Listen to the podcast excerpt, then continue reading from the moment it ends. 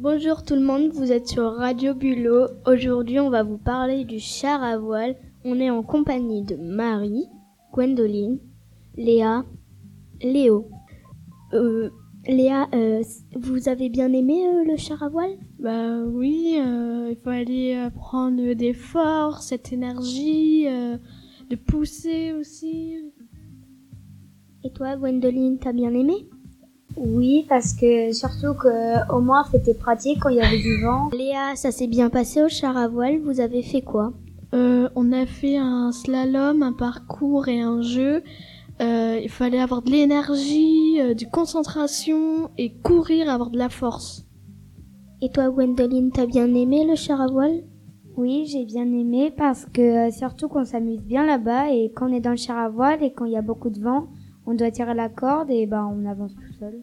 Euh, C'est à peu près où le char à voile Ça se passe où, À la Gwendoline plage. Il y a à peu près combien de euh, séances dans une semaine, euh, Léa Il y a deux séances, le vendredi 4 juin et un mardi.